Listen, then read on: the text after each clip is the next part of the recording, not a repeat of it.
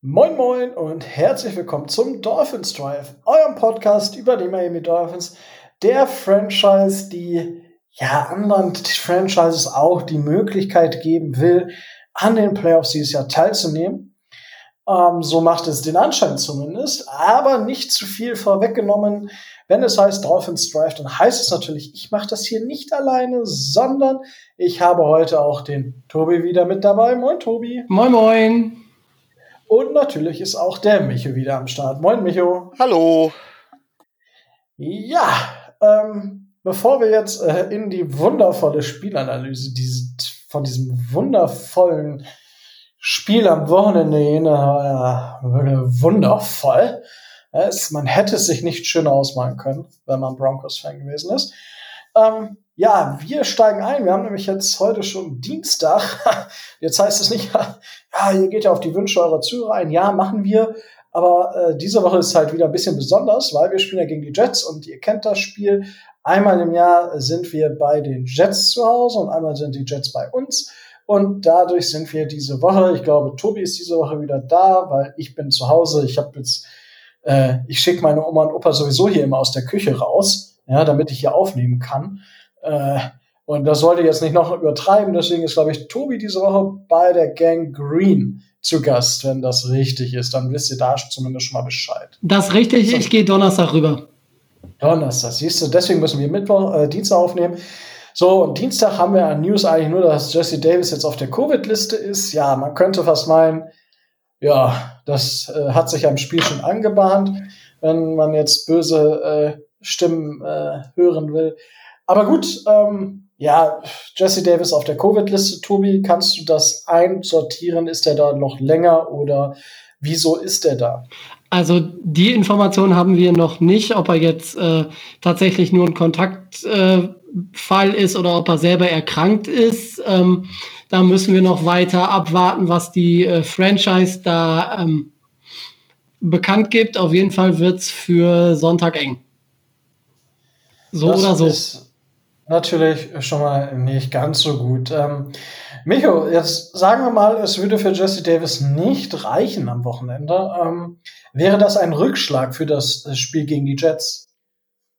Ja, also Jesse Davis hat sich ja grundsätzlich als äh, Konstanz etabliert. Er ist jetzt kein Top-O-Liner, aber unsere O-Line ist natürlich relativ jung, ähm, mit bis zu drei Rookies. Ähm, Eric Flowers ist so irgendwo derjenige, der, der, der Papa der O-Line und ähm, Ted Karras macht seine Sache auch okay. Also kann man sich tatsächlich auch nicht unbedingt beschweren. Aber trotz allem ähm, ist so ein erfahrener Mann, der auch gar nicht so schlecht spielt, immer willkommen. Von daher, und O-Line, O-Line-Game ist meiner Meinung nach immer die Basis für alles in der Offense. Und deswegen, ja, es ist auf jeden Fall eine Schwächung. Wir können es kompensieren, aber es ist eine Schwächung. Ja, Tobi, ich denke, du wirst dann am Donnerstag vielleicht wahrscheinlich noch mehr dazu sagen dürfen, weil dann werden die Informationen wahrscheinlich äh, ja weiter äh, gestaffelt sein, sag ich mal. Ich denke, dass wir bis Donnerstagabend äh, da genaueres wissen, ja. Und ja, gut, äh, das waren die News. Oder ist euch noch was anderes eingefallen? Brandheiß. Ich habe ja parallel Twitter laufen. Ähm, für die, die es interessiert, äh, Pro Football Hall of Fame ähm, hat die Liste der ähm, Semifinalisten bekannt gegeben und äh, für die Dolphins steht äh, Zach Thomas drauf. Die Chancen, dass er endlich gewählt wird, sind dieses Jahr aber eher gering. Warum sind sie eher gering?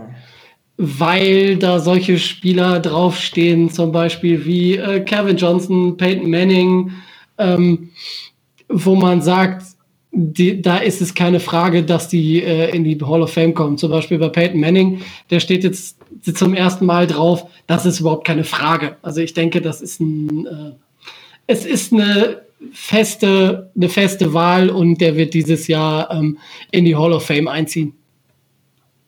Ja, da gehe ich auch von aus. Da habe ich aber mal eine Frage. Ähm, ich habe das irgendwo mal gelesen. Ich bin leider im Hall of Fame Wesen nicht so besonders fit. Ähm, die können, jeder Spieler kann doch nur eine bestimmte Anzahl an Mal nominiert werden, oder? Fünfmal, wenn ich das richtig in Erinnerung habe, ja.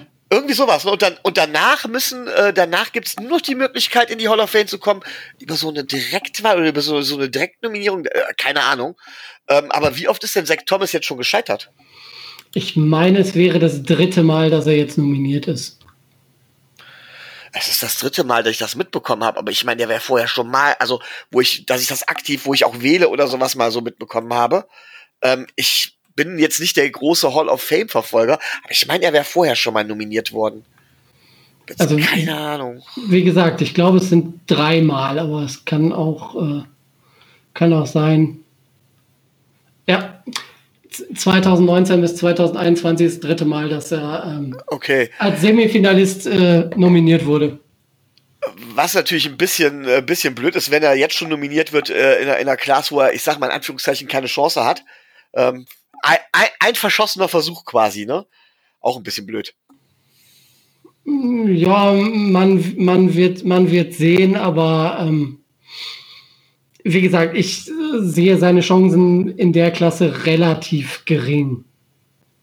Ja, also das habe ich, glaube ich, letztes Jahr schon gesagt, dass dieses Jahr die Chancen eher gering stehen und ich denke 2023 wird es dann wieder die Möglichkeit deutlich besser sein. Da muss man dann mal gucken.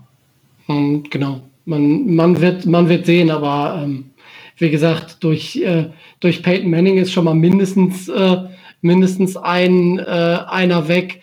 Bei, bei Charles Woodson zum Beispiel, dem Cornerback, äh, kann, man, kann man sich fragen, ob das reicht, aber gerade auch auf, äh, auf seiner ähm, Position ähm, ist ja auch äh, Clay Matthews zum Beispiel nominiert und ähm, der könnte oder wird wahrscheinlich, wenn man mich fragt, äh, Zach Thomas vorgezogen werden, sodass ich äh, nicht davon ausgehe, dass er, dass er dann äh, in die Hall of Fame kommt.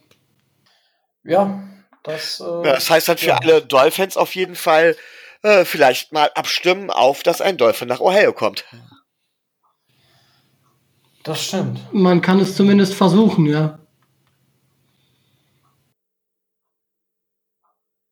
Gut. Dann haben wir, glaube ich, das äh, dann äh, abgehakt. Ähm, ja, Micho, willst du, weil ich, ich glaube, es gibt keine weiteren News. Ich meine, Tobi, du bist ja gerade schon so reingegrätscht.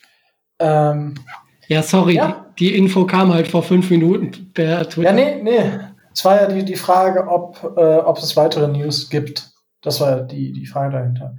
Ähm, aber wenn es nicht, dann, äh, Micho, kannst du gerne ins Roundup gehen. Ja, ähm, erste Frage, die ich an euch stellen müsse, möchte. Wer gewinnt eurer Meinung nach die NFC West? Äh, das ist ja eine hochspannende Division. Äh, Im Moment führen noch die Eagles mit einem Unentschieden. Ich glaube, äh, punktgleich oder, oder gleich mit, mit einem, mit, mit dem einzigen, mit dem, mit der einzigen Franchise, die nicht auf S endet, äh, in dieser Saison.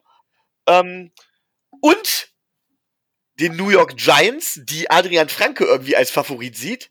Und äh, ich weiß jetzt gar nicht, ähm, ähm, Moment, jetzt muss ich selbst mal nachgucken, wie die Cowboys gerade stehen, aber ich meine, die Cowboys sind auf jeden Fall in der Division noch on the hand. Ja, die stehen jetzt auch drei und sieben. Ähm, also tatsächlich alle Teams drei und sieben, bis auf die bis auf die Eagles, die stehen 3, 6 und 1 und führen also mit dem einen Unentschieden. Dann würde ich gerne mal wissen, wer ist euer Favorit dafür und warum ist es euer Favorit? Tobi. Also nach, de, nach der Performance äh, von, von Sonntag zu sprechen, müsste man eigentlich mit den, mit den Cowboys gehen. Ähm, was Carson Wentz da spielt, teilweise mit einer noch schlechteren O-Line als die unsere ist oder war. Also ich habe selten eine O-Line gesehen, die so schlecht spielt. Carson Wentz spielt nicht gut. Ähm, die Eagles sehe ich auf gar keinen Fall als, äh, als Gewinner dieser Division. Ich gehe eher mit den Cowboys. Und das ist auch nur, weil ähm, Andy Dalton Sonntag nicht schlecht ausgesehen hat und mir das Spiel durchaus gefallen hat. Aber eine wirkliche Prognose ab, äh, abgeben möchte ich nur wirklich nicht. Okay. Das war ja jetzt schon mal eine Prognose. Äh, Rico. Ja, das ist jetzt eine gute Sache. Das, äh, wer ist der Einäugige unter den Blinden, muss man ja fragen. Ich, ich gehe auch fast mit den Giants, muss ich sagen. Ähm, ich glaube, Daniel Jones hat sich vielleicht ein bisschen gefangen. Die Eagles, das ist momentan echt nicht gut, was da passiert. Äh, Carson Wentz zeigt, dass er einfach kein Franchise-Quarterback ist, was ich ja letztes Jahr schon öfter gesagt habe. Ähm, dementsprechend sage ich tatsächlich auch, dass die Giants da ähm, das Rennen machen. Ich meine, Alex Smith ist jetzt beim Washington Football Team zurück. Das könnte ein Faktor sein. Andy Dalton bei den Cowboys natürlich. Ich glaube aber irgendwie, dass die Giants da am Ende wie die Jungfrau zum Kind kommen. Ähm, ja, ich sehe es halt als sehr schwierig. Ich gehe mit euch aber überein, dass ich die Eagles da nicht sehe und das gar nicht mal unbedingt nur wegen Carson Wentz, der tatsächlich diese Saison nicht gut spielt, sondern tatsächlich auch, weil ähm, die Offense scheiße gecallt ist und auch die Defense scheiße gecallt ist und irgendwie greift, es scheint keine homogene Mannschaft zu sein. Die Cowboys müsste man eigentlich relativ weit vorne sehen, weil ich glaube, dass Andy Dalton halt eine hohe Baseline mitbringt und sie halt ein mörderisches, nach wie vor ein mörderisches Receiver-Trio haben. Ähm, aber da weiß ich nicht, ob das dementsprechend tatsächlich reichen sollte. Da bin ich mir nicht sicher. Sie werden meine Nummer zwei, denn meine Nummer eins ist tatsächlich das Washington Football Team, weil ich glaube tatsächlich, dass sie durch die gute Defense, die sie haben, ähm, jedes Team vor Probleme stellen können und dass sie außerhalb der Division dann tatsächlich deutlich mehr Chancen haben, dem Team Probleme zu bereiten und da eventuell noch ein oder zwei ähm, ja, Upset-Siege bei rausspringen, was für Washington eigentlich sogar Mist ist, weil sie kommen dann in die Playoffs, picken dann relativ spät und sind damit außerhalb der Range für einen Quarterback. Ja, das würde ich so sehen. Ähm, du musst bei Washington aber sehen, die haben, äh, die haben auswärts noch kein Spiel gewonnen. Ja, noch. Ja, gut, sie, sie haben dann aber auch nur noch zwei Heimspiele. Das heißt, wenn sie, wenn sie dann auswärts so weitermachen und vielleicht von den Heimspielen noch eins gewinnen, dann haben sie vier Siege und damit gewinnt sie die Division, glaube ich nicht. Ah, ich mir nicht. Ich weiß jetzt, ich kenne jetzt nicht jetzt. sagt, vier oder fünf Siege sollten für die Division eigentlich reichen. Um Gottes Willen, ey. Ja, genau. Ähm, äh, hei, hei, hei. Eine andere Mannschaft. Ich meine, ja. Ich meine, es war ja kurz, kurz Satz noch ein Fun Fact. Ich glaube, äh, Florian Schmidt war es auf Twitter. Es kann zu dem Szenario kommen, dass äh, am letzten Spieltag jede Mannschaft noch die Playoffs erreichen kann und alle anderen drei Mannschaften die Picks 4, 5 und 6 haben im Draft. Zu dieser Situation kann es dann kommen. das ist schon übel. Ja. Ein anderes Team hat bereits vier Siege. Ähm, hat aber dieses Wochenende zu null gespielt. Und zwar auf seiner eigenen Offense-Seite mit null Punkten. Die Detroit Lions sind 20 zu 0 gegen die Panthers untergegangen. Die Panthers haben mit dem XFL-Quarterback gespielt. Ähm, ich habe seinen Namen schon wieder vergessen. PJ, PJ Walker. Walker, ne? Ja, genau. Ähm, ja, wir haben ja jetzt schon öfters über die Lions gesprochen, aber grundsätzlich sollte man noch denken, die Lions sind gar nicht so schlecht aufgestellt. Liegt es wirklich tatsächlich allein an Matt Patricia, Rico? Ich glaube, ja. Also ist das Problem, was ich einfach sehe, ist, und das ist irgendwie, wenn ich jetzt vergleiche, Brian Flores mit Matt Patricia, so dann glaube ich gar nicht, dass der Unterschied darin liegt, dass Brian Flores so viel mehr vom Football versteht. Das mag vielleicht sein, aber einfach die Art und Weise, wie Brian Flores drauf ist und wie er eine, es schafft, eine Kultur bei den Dolphins ähm, zu, zu etablieren. Und das hat meiner Meinung nach Matt Patricia einfach nicht geschafft. Und genauso hat es zum Beispiel Adam Gase halt nicht geschafft.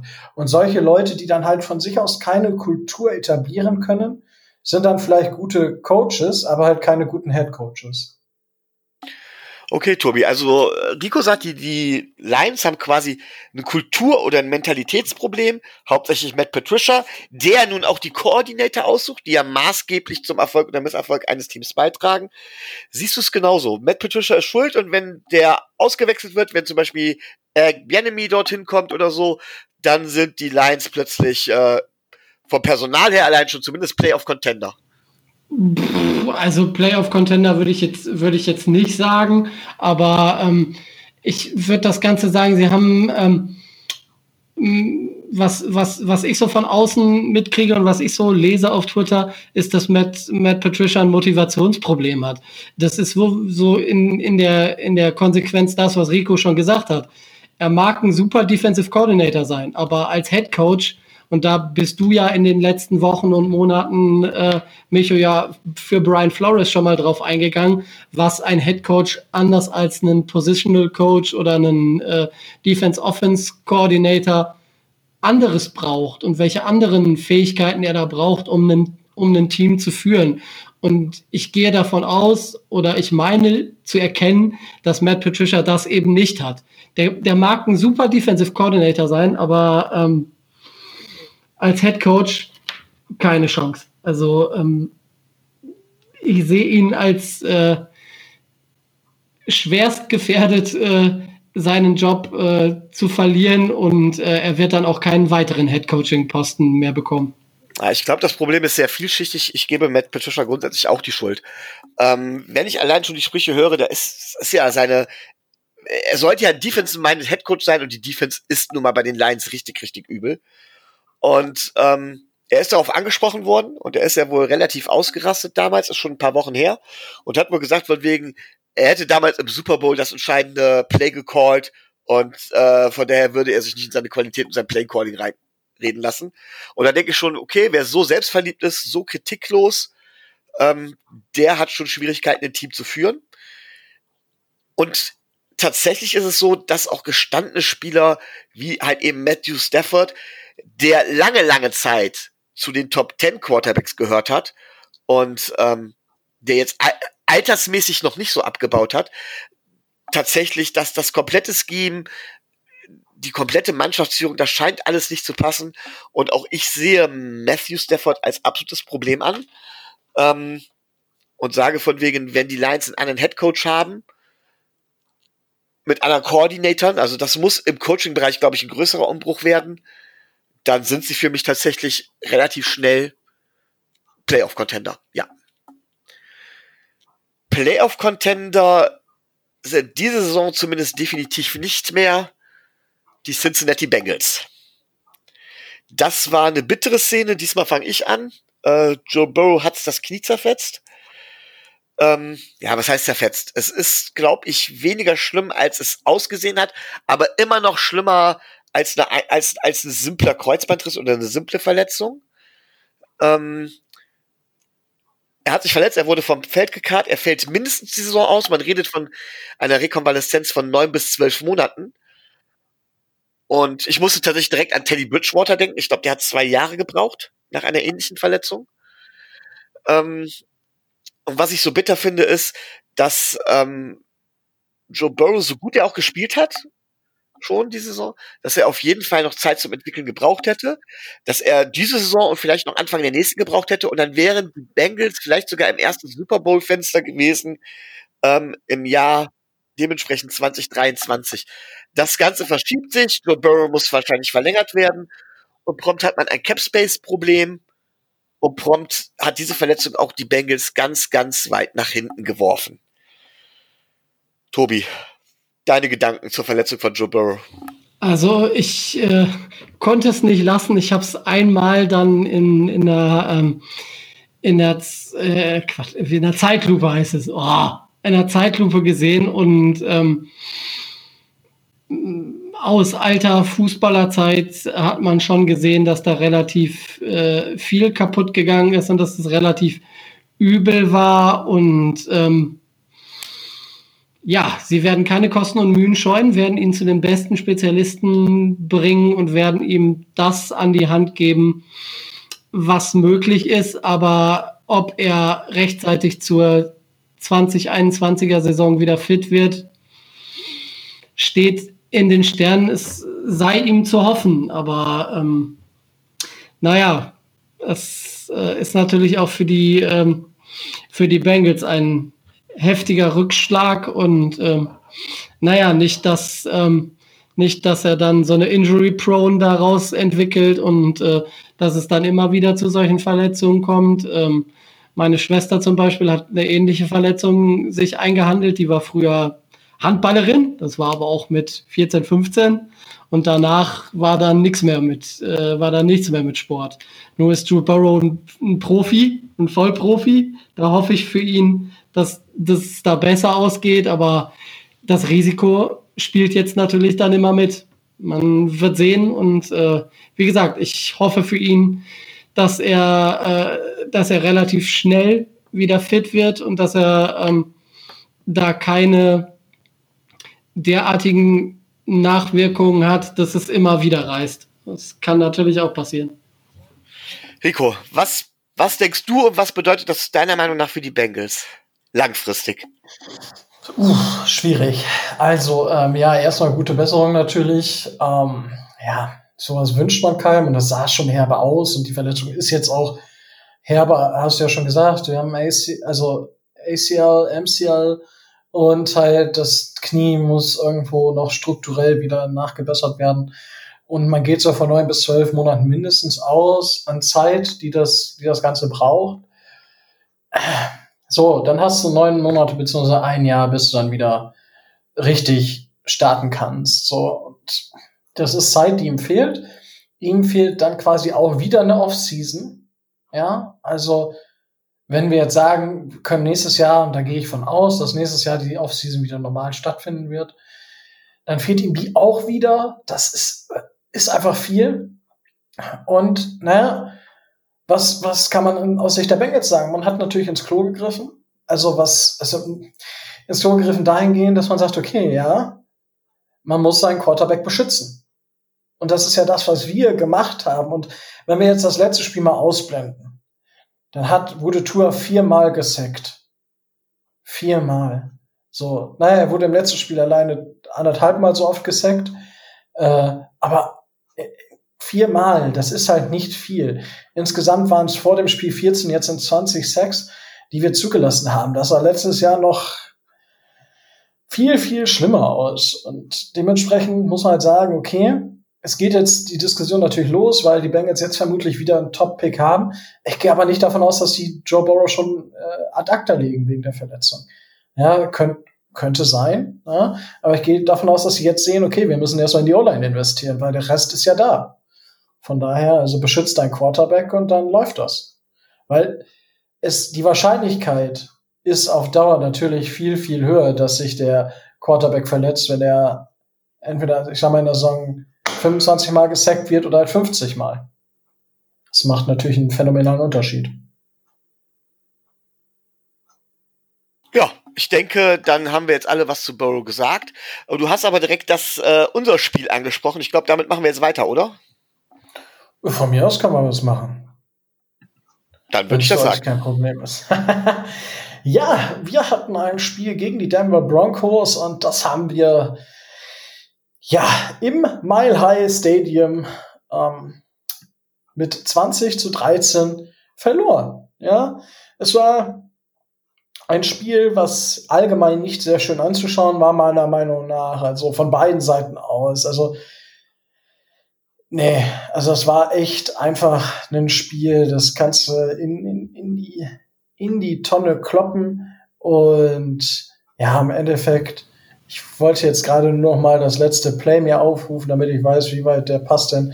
61 Yards, wenn ich die abziehe bei ähm, Drew Luck, dann haben wir halt auch knapp über 200 Passing Yards von Drew Luck, aber insgesamt hatten die Broncos dann natürlich fast 200 Rushing Yards. Also wir haben schon nicht wenig Yards zugelassen, aber das ganze Spiel von beiden Seiten irgendwie war nicht so berauschend. Ja, Im Endeffekt war die Defense der Broncos einfach, einfach stark und hat uns ja auch mit dem letzten Play sozusagen den, den Zahn gezogen. Ja, jetzt heißt es, wir stehen 6 zu 4. Äh, hätte schöner sein können. Und viele haben schon gesagt, oh, wir stehen am Ball, ey, 9 zu 4, wie krass wäre das? Nein, äh, 9 zu 3, Entschuldigung, äh, wie krass wäre das denn? Ja, dazu wird es nicht kommen.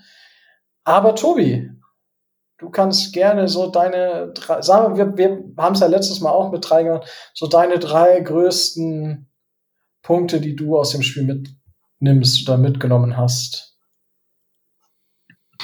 Puh, ja, meine drei Punkte im Wesentlichen ähm, ganz kurz. Ähm, die O-Line ist nicht so gut, wie sie mitunter schon gezeigt hat, dass sie sein kann. Ähm, die Defense ist nicht so dominant, wie wir gedacht hatten, dass sie äh, wäre.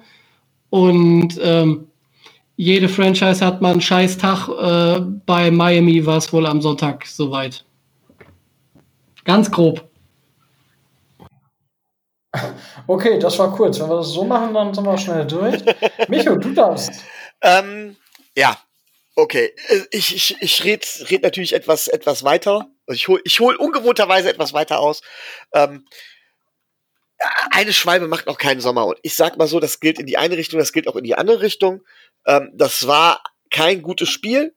Aber auch da sollte man nicht endgültig den Stab drüber brechen. Und wenn man sich jetzt erstmal das Positive raussucht, muss man ganz klar sagen, dass auch Xavier Howard mit einer Interception wieder äh, positiv gespielt hat, dass Andrew van Ginkel wieder einen, ähm, einen äh, Fumble forciert hat. Das heißt tatsächlich, ähm, dass unsere Defense noch da ist. Aber es ist halt genau das Problem, was man leider in der modernen NFL hat. Da sage ich bewusst leider, weil ich da kein Fan von bin, nämlich dass Defense nur bei an Spitzentagen mit einer mittelmäßigen Offense dazu in der Lage sind, Spiele zu gewinnen. Aber eine Defense trägt einen in der Regel nicht über die ganze Saison. Und wenn die, die Offense nicht gut spielt, kann, also von einer, kann auch eine gute Defense in der Regel nicht viel machen. In der Regel. Ähm, wir haben in der Offense halt einfach zu viele Fehler gemacht die Special Teams haben sich tatsächlich nach wie vor jetzt irgendwie nichts Dramatisches erlaubt, aber wir haben jetzt auch kein Big Play von den Special Teams bekommen. Ähm, die Offense hat einfach zu viele Fehler gemacht, dass wir dementsprechend ähm, ja verloren haben. Unser Laufspiel ist jetzt bei weitem nicht mehr, also wir haben im Laufspiel sind wir gut gestoppt worden. Passspiel hat, da gab es einige Pässe, die gefangen worden sind. Es wurde einiges an Yards äh, tatsächlich auch durch die Luft erzielt. Das ist grundsätzlich okay. Aber das steht und fällt halt mit dem Quarterback-Play. Aber ich glaube, auf das Quarterback-Play werden wir später nochmal zu sprechen kommen.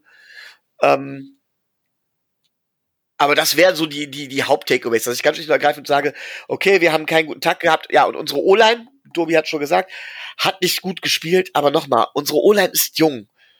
Und es gibt so Tage, da läuft einfach nicht zusammen. Ähm, ich bin jetzt kein Fußballfan, aber ich darf auch mal die Fußballmetapher missbrauchen, dass auch im DFB-Pokal auch schon äh, Bayern München gegen Weinheim verloren hat und ich glaube Borussia Dortmund ist auch schon gegen fünf Ligisten oder sowas ausgeschieden. Was? Völlig unmöglich. Völlig unmöglich, genau. Also habe ich gehört.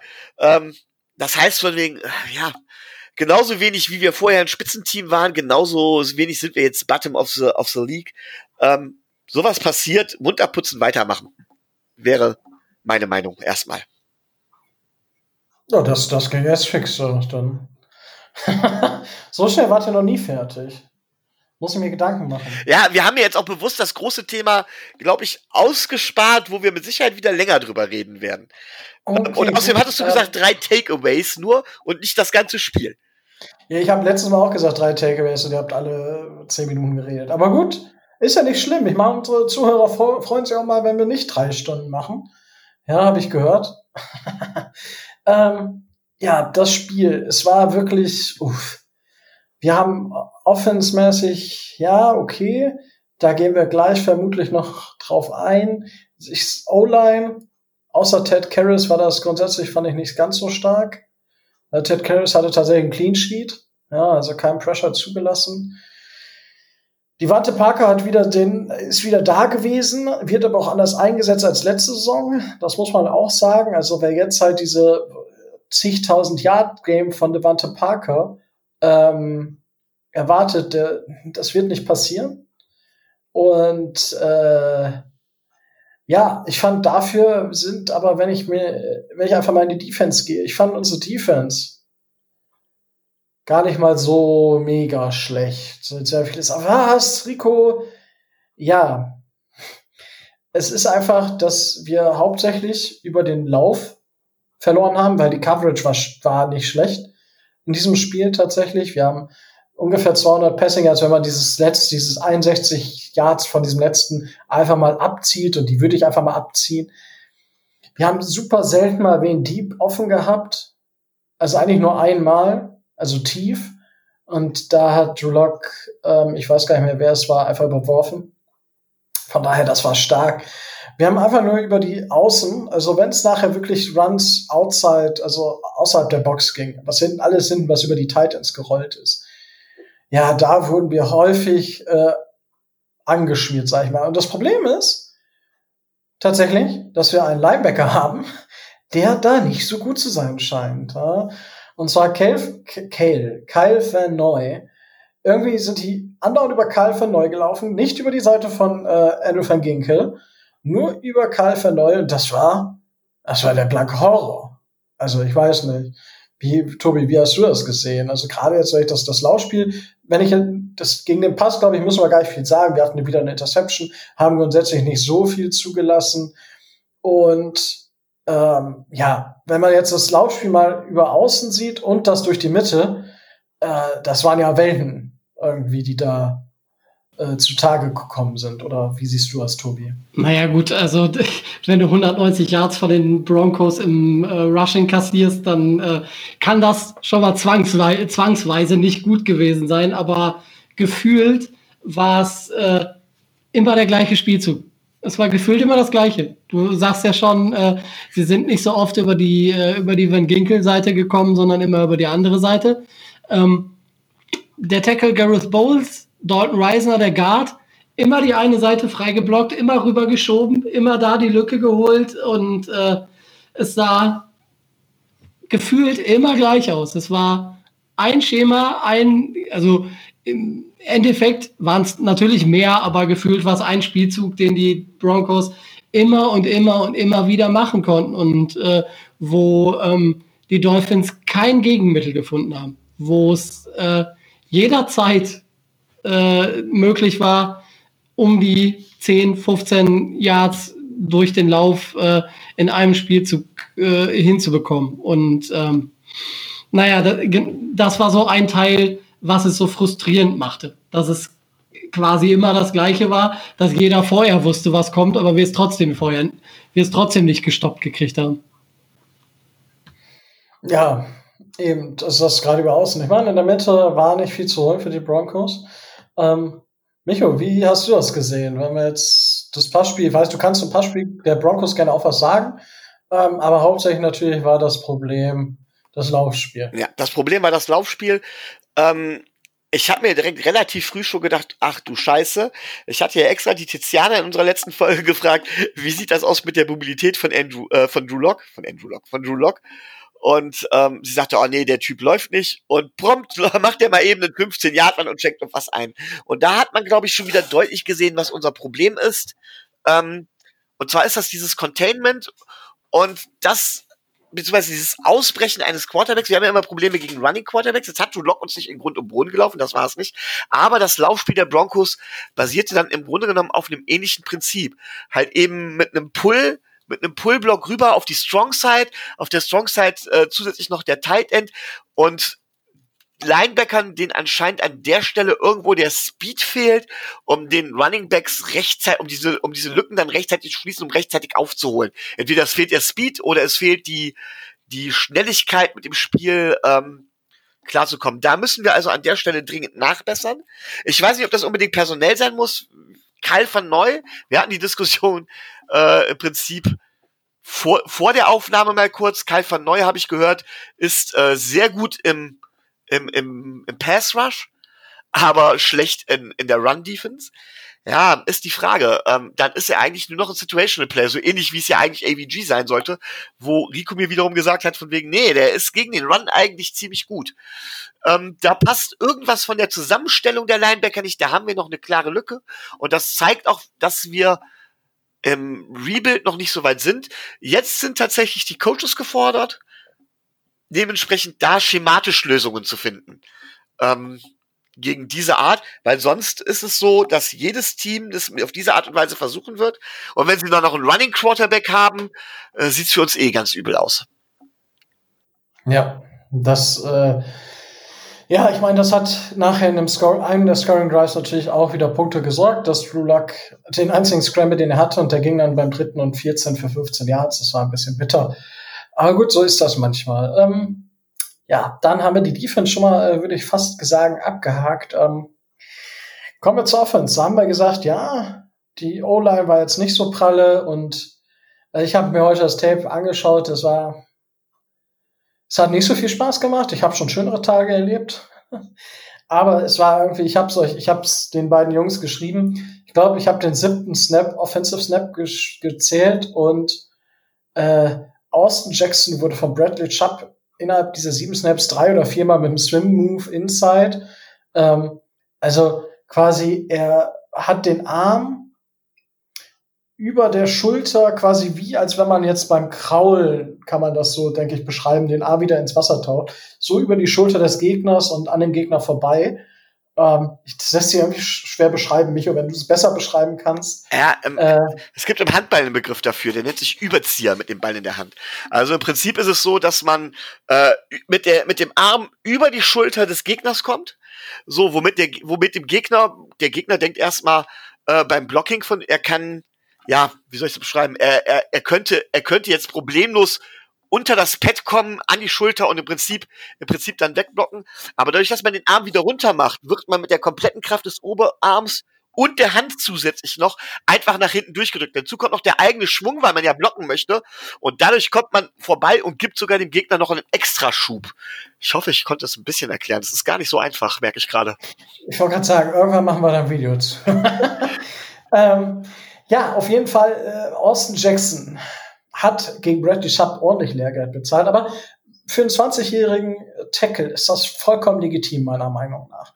Ja, und auch Kindley hat Lehrgeld bezahlt und äh, Robert Hunt hat auch Lehrgeld bezahlt. Es war, es, wir haben viel gelernt in diesem Spiel, würde ich mal behaupten. Ganz, ganz, ganz kurz, ich muss nur gerade so lachen, weil du sagst, das Video gucke ich so und merke, dass ich die ganze Zeit dieses Schwimmbuch hier gemacht habe und versucht habe und auf den Arm gezeigt habe und versucht habe zu demonstrieren, wie es aussieht. Ja, ich, ich, ich, hab, ich hab, ich habe den Swim-Move hier auch die ganze Zeit gemacht und so, wie erklärst du das jetzt? So. Ja, genau.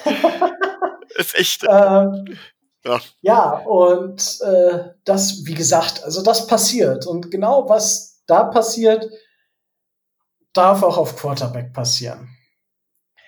So, äh, ich meine, ich habe euch ja schon so ein bisschen was geschickt. Wer von euch möchte denn zuerst was zur zu, zu Tour sagen und dann zum Wechsel auf Ryan Fitzpatrick? Wer möchte?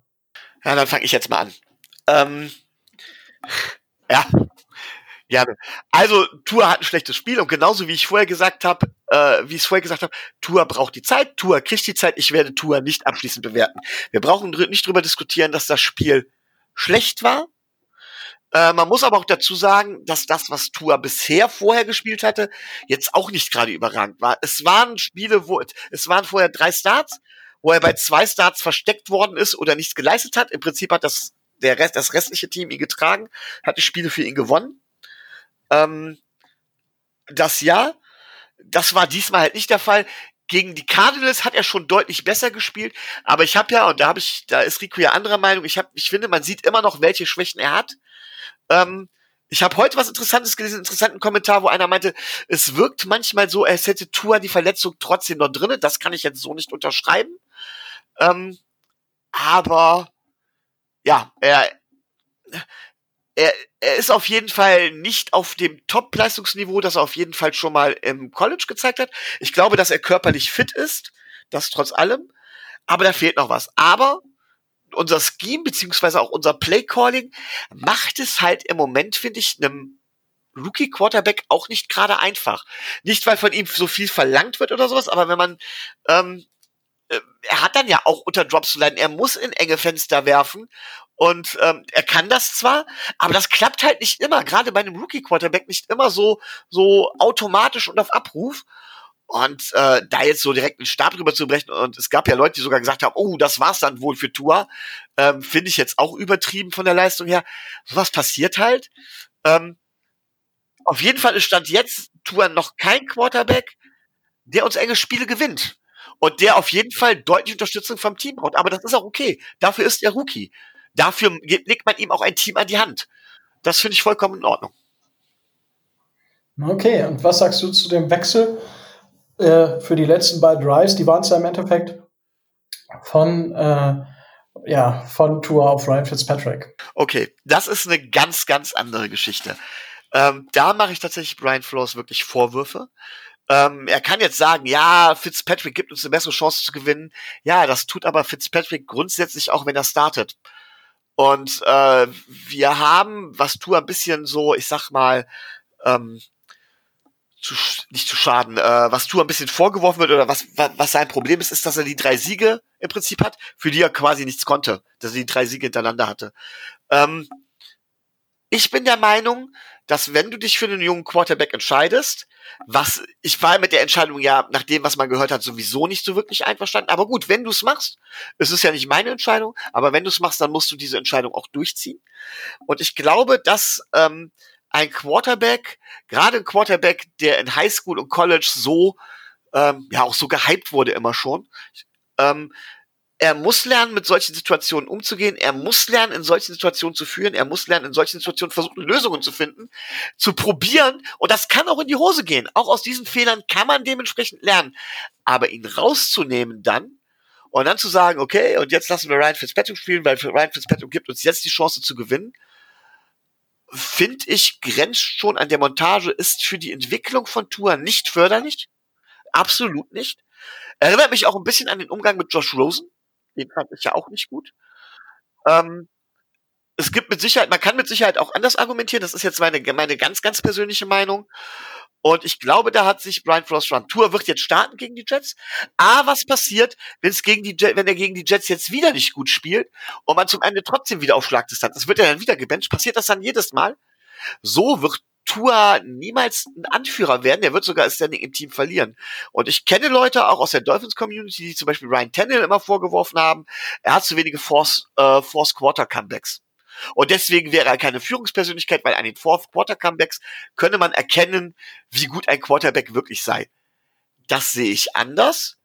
Äh, ich glaube, das alleine ist jetzt kein Argument für die Qualität eines Quarterbacks, weil da gehört noch viel, viel mehr zu.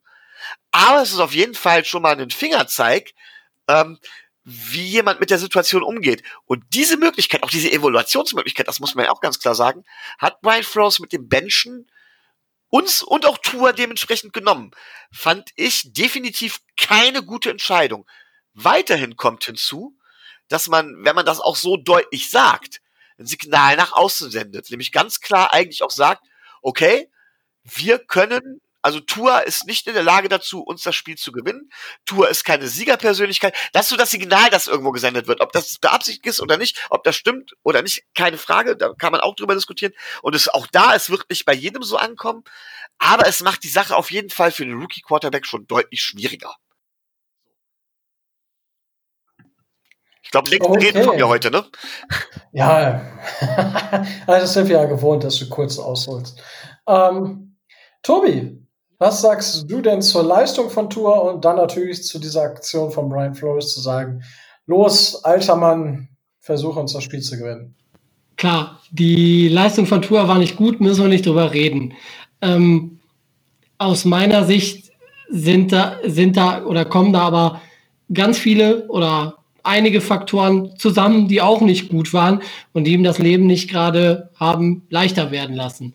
Das heißt, über die O-Line haben wir ja schon gesprochen. Das Play-Calling haben wir angerissen, fand ich jetzt äh, nicht ganz so dolle. Und äh, ich muss auch ganz ehrlich sagen, ähm, ob wir mit Shane Gailey nach der Saison dann weitermachen werden, steht für mich in den Sternen, ist für mich eher unwahrscheinlich, weil das ja nicht das erste Spiel war, in dem das Play-Calling der Offense etwas, naja, nicht ganz so dufte ist.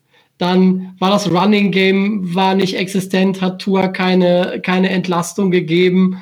Und wenn man diese ganzen Faktoren alle zusammennimmt, die so in den, in den letzten Spielen alle teilweise ihm dann auch noch ein bisschen was abgenommen haben, dann kommt dann da halt so eine, kommt dann da halt so eine Nummer bei raus. Ähm, er war ständig unter Druck, gefühlt. Ich habe äh, die Zahlen mir von Rico zeigen lassen, mein Gefühl hat mich da, hat mich da wirklich, äh, hat mir da einen Streich gespielt. Gefühlt haben drei Verteidiger ausgereicht, um äh, die gesamte O-Line der Dolphins so dermaßen zu beschäftigen und so äh, da Verwirrung zu stiften, dass auch Tua immer hektischer, immer unruhiger und immer hibbeliger wurde. Ähm, er hat keine, äh, keine Scrambles äh, versucht, kann an seinem Fuß gelegen haben. Er hat keine Designed Run Plays bekommen, was auch an seinem Fuß gelegen haben kann. Aber ähm, mir hat generell in dem Spiel die, ähm, die Mobilität in der Offense ein bisschen gefehlt. Das war ein bisschen, aus meiner Sicht, ein bisschen starr und ähm, einfach so, ich werde also ich benutze das Wort eingefahren in Anführungszeichen, ähm, dass man nicht den Eindruck hatte, dass man in irgendeiner Art und Weise auf die Aufgaben, die einem die Defense der Broncos gestellt hat, irgendwie reagieren konnte. Das wurde erst besser, als, äh, als Fitzi kam. Aber ähm, da war das Kind schon fast in den Brunnen gefallen und äh, da musste unser, äh, unser Revolverheld ja mal wieder einiges äh, geben und hat dann auch Dinger da rausgefeuert, die, ähm, naja, teilweise eine Interception wert gewesen wären. Letzten Endes hat es dann in der Interception geendet, was ähm, aufgrund des Risikos, die man in der Spielzeit und in der, äh, in der Spielsituation aber auch gehen, gehen musste. Was mich ähm, ein bisschen verwundert hat, ist, dass ähm, das Tight Play bei Tua quasi nicht existent war. Der hat zwei Pässe auf Gesicki geworfen und einen auf, äh, einen auf Smythe, der, äh, der out of bounds war. Das war's. Ähm, Adam Shaheen hat das ganze Spiel über, meine 13 Snaps gesehen und gar keinen Ball äh, zugeworfen bekommen. Ähm, Chris Myrick, den Teil, den wir aus dem Practice Squad extra hochgezogen haben, hat das Spielfeld nur von außen gesehen. Und ähm, wie gesagt, bei Ryan Fitzpatrick und Gesicki klappte halt die, ähm, die Connection wieder besser. Und da hat man dann gesehen, was möglich gewesen wäre, wenn man dieses Mittel sich vielleicht etwas eher zunutze gemacht hätte dann hätte da sicherlich auch etwas entstehen können. Und das ist für mich ähm, ein deutliches Zeichen dafür, dass gewisse Teile des Playcallings ähm, Tua in diesem Spiel auch entweder selber nicht genutzt hat, nicht gesehen hat oder nicht nutzen konnte, weil er es nicht, äh, weil er es nicht als Spielzüge an die Hand bekommen hat. Das äh, hat mich ein bisschen gewundert, gerade auch so nach den letzten Spielen, wo man, wo man ja sagen konnte, dass die Titans alle drei, so wie, so wie wir sie haben, ähm, eine relativ gute Figur gemacht haben und äh, man vielleicht da auch äh, hätte das ein bisschen mehr in Matchups oder in, ähm, in Spielzüge einbauen können. Das hat mich äh, erstaunt, verwundert, aber ansonsten, um mal wieder auf Tua zurückzukommen, wir haben es bei Igbenogany gesagt, der hat Spiele, wo er wirklich ordentlich lernen wird. Und das wird auch Tua. Ähm, dass es jetzt Mile High war in der Höhenluft und hast du nicht gesehen, kommt noch dazu, ist aber eher ein weicher Faktor, ist ein, ein softer Faktor, den ich da äh, nur mal erwähnen möchte. Er wird Sonntag gegen, äh, gegen die Jets wieder starten und so wie ich ähm, Tua bislang gesehen habe und so wie ich seine Reaktion auf nicht so gute Spiele in Erinnerung habe, gehe ich davon aus, dass er gegen die Jets wieder ein besseres Spiel auf äh, die Platte legen wird. Und da können wir uns schon drauf freuen. Denn äh, die Defense der Jets ist zwar gut, da werde ich dann Donnerstag bei den Jets oder was zu sagen, aber deren Secondary ist ähm, beschissen. Von daher, da wird man das sicherlich auch ausnutzen können und ausnutzen wollen. Deswegen gehe ich auch da davon aus, dass Tua da längere Pässe wird werfen dürfen und äh, auch wird werfen können. Und ähm, vielleicht kriegen es unsere Wide Receiver ja mal hin, dass sie eine Separation äh, generieren können. Ich meine, gut, Devante Parker braucht scheinbar keine. Ähm, der ist auch, äh, der fängt die Bälle auch, wenn ihm der Verteidiger auf der Hüfte sitzt. Aber ähm, bei allen anderen wäre es doch mal ganz schön, wenn man da ähm, ein bisschen mehr Platz äh, generieren könnte, dass die auch in Ruhe die Bälle fangen. Äh, wie gesagt, ich gehe nicht davon aus, dass es Konsequenzen hat, dass man gewechselt hat. Aber nach dem Spiel kann ich nachvollziehen, warum Flores gewechselt hat. Erstens wollte er gewinnen und zweitens war es sicherlich auch zum Schutz von Tour. Denn äh, er hat schon mal einmal ordentlich auf die Füße bekommen. Äh, das sah schon recht schmerzhaft aus.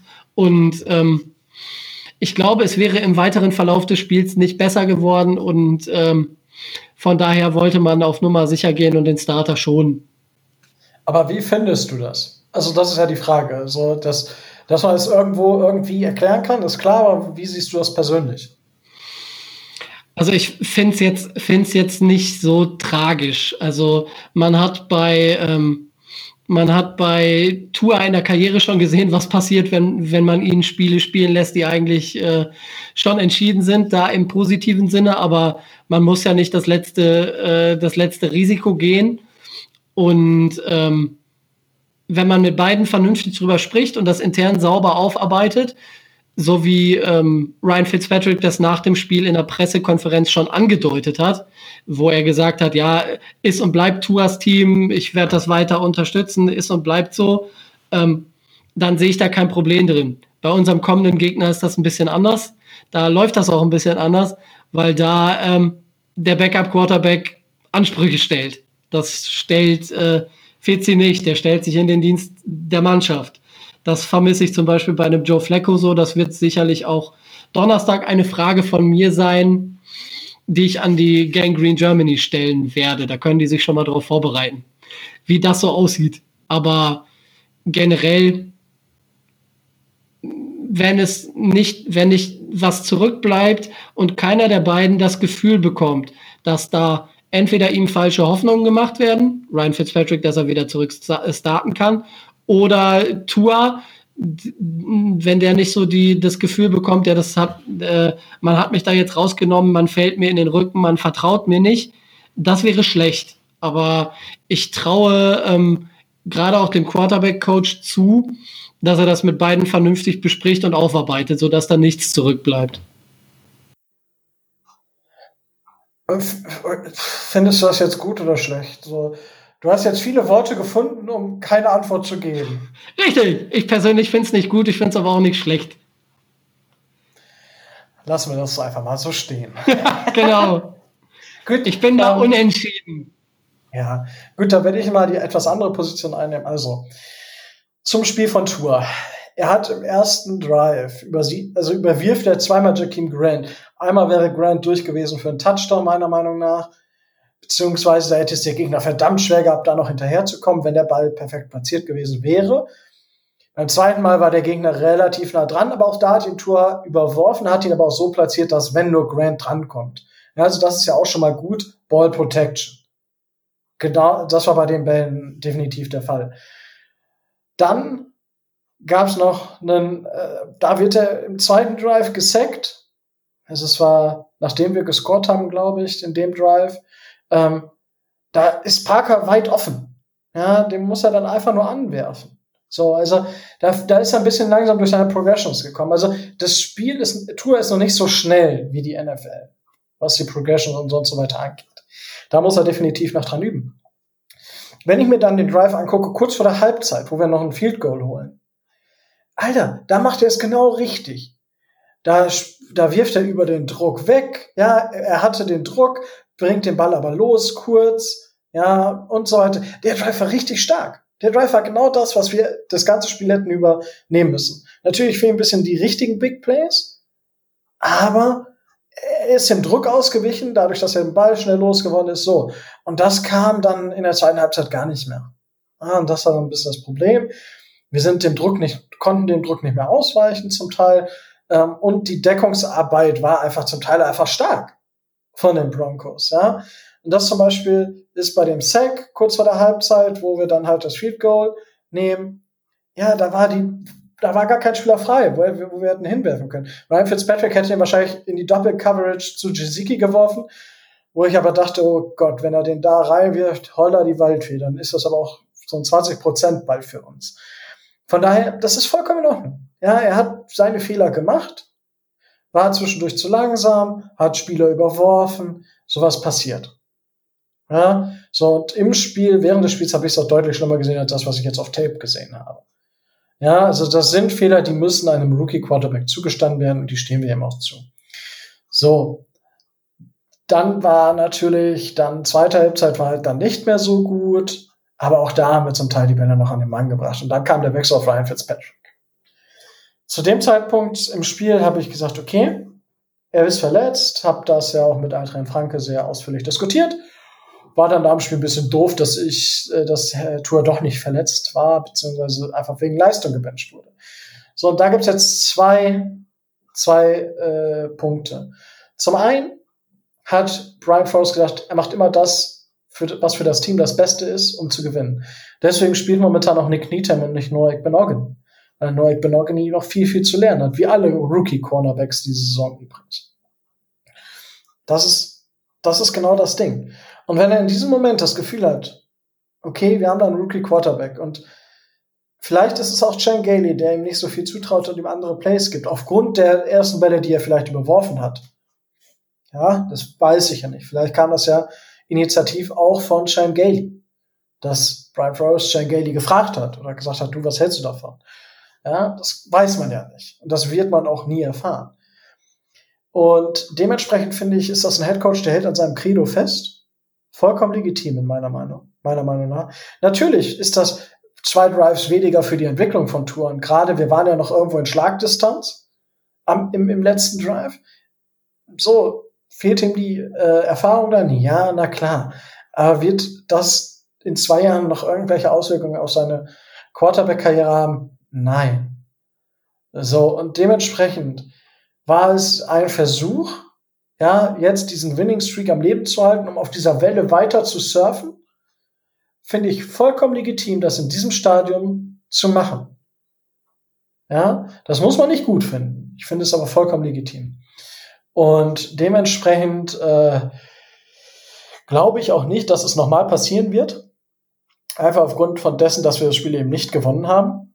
Dementsprechend denke ich, dass das Thema sowieso jetzt erledigt ist. Aber ja, es war auch für mich überraschend. Und äh, aber ja, ich finde, es gibt Schlimmeres. Und ich denke auch nicht, dass man da ein Fass aufmachen muss, was viele. Was wäre, wenn? Und da bin ich auch, äh, gibt es ja auch eine Kolumne auf Spox, wo ein junger Herr immer so zehn Takeaways und eins was zu dieser Diskussion. Und wenn ich da lese, was wäre, wenn äh, da, was wäre, wenn Ryan Fitzpatrick das jetzt gewonnen hätte und was ist, wenn jetzt nochmal so eine Situation ist und was ist, hätte, hätte Fahrradkette. Er hat das Spiel nicht gewonnen, deswegen muss ich mir darüber keine Gedanken machen. Es ist legitim, sich das zu fragen, aber dann Fass aufzumachen, äh, ja, I don't know. Aber ja, so äh, habe ich das gesehen. Es war im Endeffekt viel Schatten, ein bisschen Licht im, in dem einen Drive und der Touchdown-Pass war auch ziemlich geil auf Devante Parker. Und das muss ich sagen, allgemein ist das Ballplacement von, von Tour schon, schon ganz gut. Manchmal trifft er ein Spieler halt nicht ganz so genau, aber meistens, meistens sind die Bälle so platziert, dass wirklich nur unser Spieler an den Ball kommen kann. So.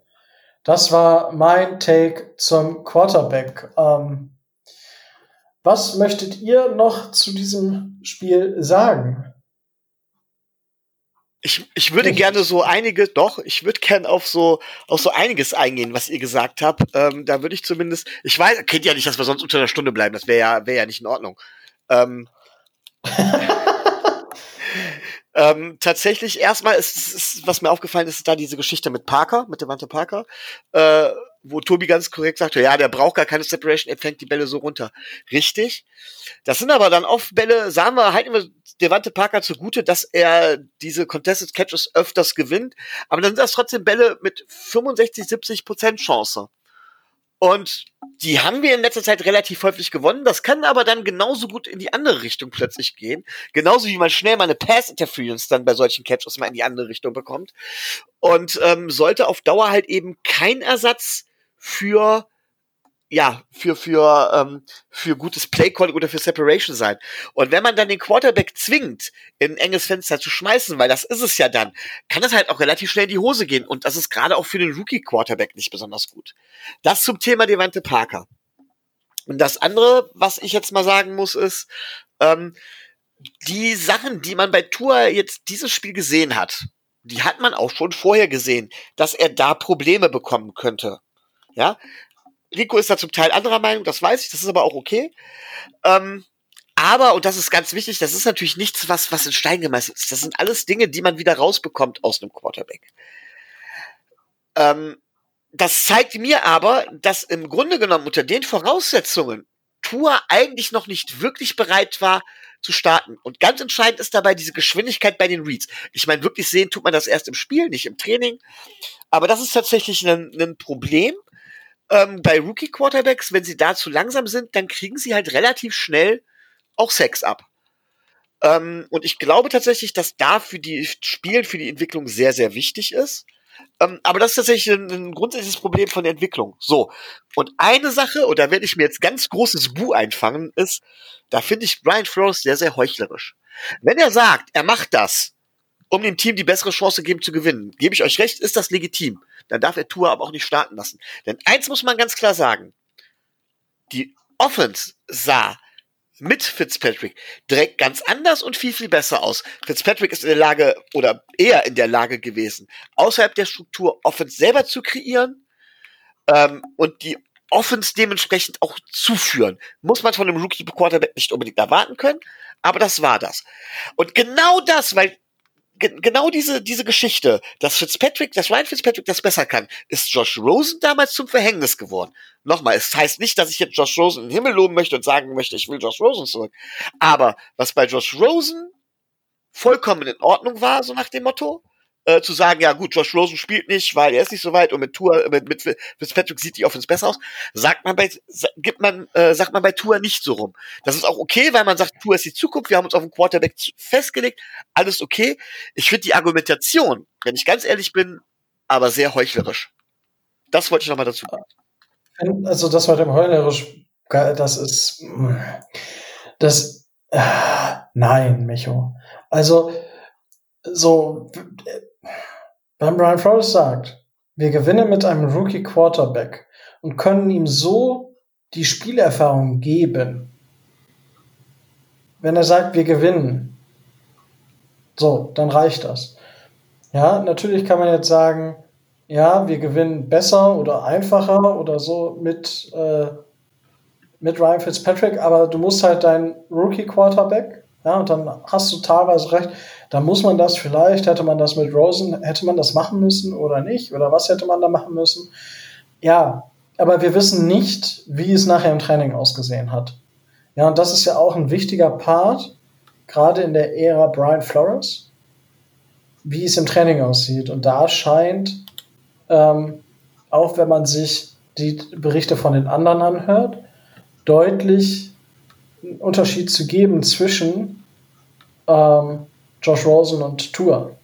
Ja, und dementsprechend, ähm, ja, ich verstehe das, wie du das meinst, aber ich, ja, also, wenn man. Wenn, ist, wenn, wenn du das verstehst und, und, ich es nicht richtig ausgedrückt habe, dann erklär es vielleicht nochmal, weil sonst wäre es blöd, wenn das einfach so unverständlich stehen bleiben würde. Also, also wie gesagt, ähm, ich verstehe, dass, dass du sagst, okay, Brian Flores ähm, hat, macht jetzt was anderes als das, was er bei Josh Rosen gemacht hat. Im Grunde ja, genommen, ja. Okay, so, das ist richtig, wenn man jetzt einfach nur so das sieht, was, was wir sehen. Aber, und da muss man jetzt gucken, im Training scheint sich Tua deutlich anders anzustellen und auch mehr Extraschichten zu schieben als Josh Rosen. Das ist ja der erste Punkt. Und der zweite Punkt ist, dass wir jetzt eine Defense haben, die den, und ein Special Teams haben, die die letzten drei Spiele zum Großteil getragen hat. In dem einen Spiel hat uns die Offense auch relativ getragen, ja. Wir haben gegen, gegen die Cardinals auch gut Punkte gemacht. Ja, auch aufgrund der guten Vorarbeit der Special Teams und der Defense und so weiter und so fort. Gar keine Frage. Aber wir, wir können mit der Defense und Special Teams das Spiel gewinnen. Das konnten wir letztes Jahr nicht. Und wenn ich dann sage, wir, können, wir gewinnen das Spiel mit unserer Defense und den Special Teams, dann kann ich noch einen Rookie Quarterback starten lassen. So, das, das ist halt, wie man es aussehen kann. Ja, ich verstehe das, was du sagst, und das ist auch legitim, das so zu sagen. Ich glaube aber, dass man mit diesem Vorwurf der Heuchlerei Brian Flores Unrecht tut. So, das ist auch nur eine persönliche Sache. Okay, nein, ähm, ich, ich, wie gesagt, man kann das in die eine und in die andere Richtung sehen. Und nochmal, es sollte jetzt auch kein Plädoyer für Josh Rosen gehen. Aber, und das muss man auch ganz klar sagen, genau die Fehler, die man gesehen hat, die wurden ja vorher schon gesagt, dass von, von Leuten, die im Training beobachtet haben, dass genau das die Probleme von Tour sind. Das heißt, die Probleme waren ja bekannt. Das heißt, es ist im Training schon aufgetreten. Und ähm, das ist das große Problem grundsätzlich jetzt mal, und das ist auch das Problem bei dem Hype-Train, der zum Teil gefahren worden ist, nach diesen drei Siegen hintereinander, die wir gefahren haben, ähm, nämlich, ähm, dass dieses, wir gewinnen die Spiele über Turnovers der Defense und über Special Teams, ist halt einfach schwer reproduzierbar. Das ist auch eine Qualität, die man hat, das haben wir schon mal gesagt, das ist nicht nur Glück, aber es ist halt nicht so einfach reproduzierbar und äh, wie gesagt, dann kannst du auch nicht davon ausgehen, ist meine Ansicht, dass du mit einem guter Rookie Quarterback dann gewinnst. Das kannst du halt einfach nicht machen, weil das sind keine Dinge, die, mit denen du planen darfst oder die du einplanen solltest. Wie gesagt, da gibt's, da können wir uns jetzt im Kreis drehen. Das ist sehr viel auch Bauchgefühl und sehr viel eigene Meinung auch immer mit dabei. Und du hast schon recht, wir sehen natürlich nicht, was im Training, was in der, was in der Facility letztendlich passiert. Und da spielen viel, viel mehr Faktoren rein. Und man muss auch ganz klar sagen, so Leute wie Brian Flores, selbst als Adam Gase haben mehr Footballverstand im kleinen Finger, als ich in meinem Leben jemals auch nur äh, mir erträumen dürfte. Ne? Das heißt, von wegen im Grunde genommen, pff, äh, darf ich die Leute überhaupt kritisieren? Ich bin aber der Meinung, dass ich dann meine Meinung zumindest zum Besten geben darf. Und da fühlt sich das, das muss ich auf jeden Fall sagen, komisch an. Das ist das Minimum, was ich da dazu sagen muss. Okay, ähm, ja, das, also natürlich, ich, verstehe es auch. Ähm, aber gut, wir, wir sehen wahrscheinlich in Tour deutlich was anderes als das, was wir in äh, Josh Rosen gesehen haben. Dementsprechend. Da, das sowieso. So. Und dementsprechend ist die Situation jetzt halt. Ähm, ja, also ich, wie gesagt, ähm, Tour wird gegen die Jets wieder starten. Ich denke nicht, dass er schlechter spielen wird als Ryan Fitzpatrick gegen die Jets. Ja, wenn er das tut, dann muss er wirklich noch mal wirklich viel lernen. Also dann müssen wir uns wirklich mal überlegen, okay, wie bringen wir ihm das, äh, wie bringen wir ihn wirklich auf die auf die Strecke, ja? Aber ich halte auch nichts davon, jetzt zu schreien, oh, Justin Herbert, äh, krass, ja. Ja, mein Gott, der liefert halt gerade, aber das heißt, wenn du eine Saison lieferst, heißt das nicht, dass du eine gute Rookie-Saison, äh, eine gute Karriere hast.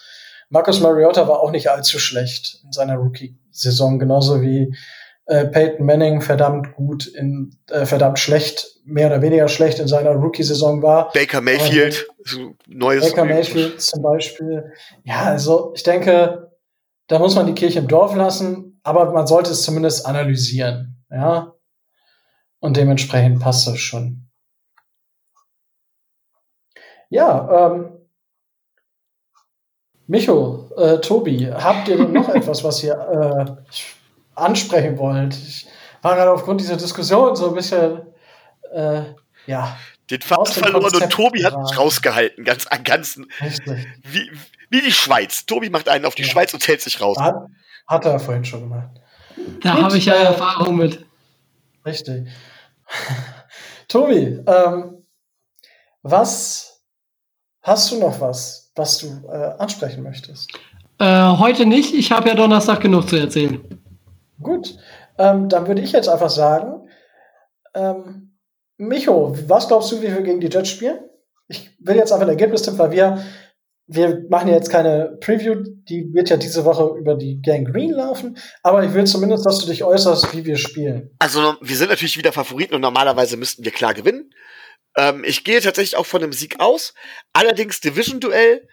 Ähm, ich will jetzt auch wieder keine Fußball-Metapher nicht schon wieder bemühen, aber Division-Duelle haben ihre eigenen Gesetze. Das geht oftmals sehr, sehr knapp zu. Ähm,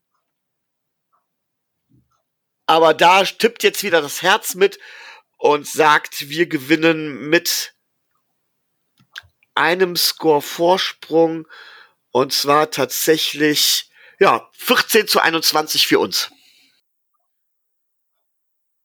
Okay. Ich, ich, ich kann mich nie entscheiden, wie rum ich das machen soll. Auf die amerikanische Weise, auf die deutsche Weise mit Heimteam und so weiter. Irgendwann müssen wir uns da mal einigen. Irgendwann müssen wir da mal einen Standard setzen. ja, das kriegen wir bestimmt hin. Also ich gehe davon aus tatsächlich, dass durch das wir, die Defense wird auch, also wieder Turnover produzieren. Ich kann mir nicht vorstellen, dass wir das nicht schaffen. Und ich, diesmal wird sie vielleicht auch wieder einen Punkt holen oder sieben oder sechs zumindest. Und ich glaube auch, dass es jetzt so ein Backup, so ein Next Step Game für Tour werden sollte und werden wird. Und dementsprechend gehe ich davon aus, dass wir tatsächlich irgendwie 35 Punkte machen. Ähm, und die Jets werden irgendwo bei 14 Punkten, also 35, 14 wären wir vielleicht mal so ein Ergebnis. Ich, ich weiß, die Jets haben in den letzten Spielen tatsächlich immer recht knapp verloren. Ja? Und jetzt auch mit, mit dem Jets Miracle hätten sie tatsächlich gegen die Chargers gewonnen. Ja, aber das ist so ein bisschen in die Hose gegangen. Dementsprechend, ich glaube aber tatsächlich, dass wir gewinnen. Ja. Und ich hoffe auch äh, als Bounce-Back-Game vielleicht für Tour relativ hoch. So. Das dazu. Wunderbar. Habt ihr noch irgendetwas, was ihr ansprechen wollt? Warum lachst du? Weil, weil ich nicht gefragt werde und ich mich gerade äh, schon geistig darauf vorbereitet habe, mir das Ergebnis, was ich jetzt tippen soll, aufschreiben zu müssen, damit ich Donnerstag das gleiche sage. Das, das, deswegen habe ich dich ja nicht gefragt. Also deswegen, das äh, kommt mir sehr entgegen. Weil die Antwort auf diese Frage von Tobi werdet ihr bei der Gang Green Germany hören. hören. Was für ein Cliffhanger. Sehr gut. Wundervoll. Gut. Habt ihr beiden denn jetzt noch was? Ich höre, das ist nicht der Fall. Ja. So, dann an euch alle da draußen. Ja, es gibt schlechte Tage und es hatten viele Leute einen schlechten Tag am Sonntag. Aber das ändert nichts daran, dass wir 6 zu 4 stehen. Ja, manchmal, äh, wie Micho schon sagt, eine Schwalbe macht den Sommer nicht. Und dementsprechend, ja, wir haben eine super junge Mannschaft und wir werden so wie ich das sehe, gerade mit den Draftpicks, die wir jetzt noch haben und mit der Free Agency, die uns vor der Tür steht, verdammt viel Spaß mit diesem Coaching-Staff und mit diesem Team haben. Und das sind quasi jetzt auch mal ein paar schöne Worte, um in den Rest der Woche zu gehen. Ja, denn das ist jetzt auch wieder das Ende des äh, Dolphins Drive. Also, es war mir wieder eine Ehre, das Ganze hier mit euch gemacht zu haben. Es war wieder super spaßig. Es hat mir super viel Spaß gemacht.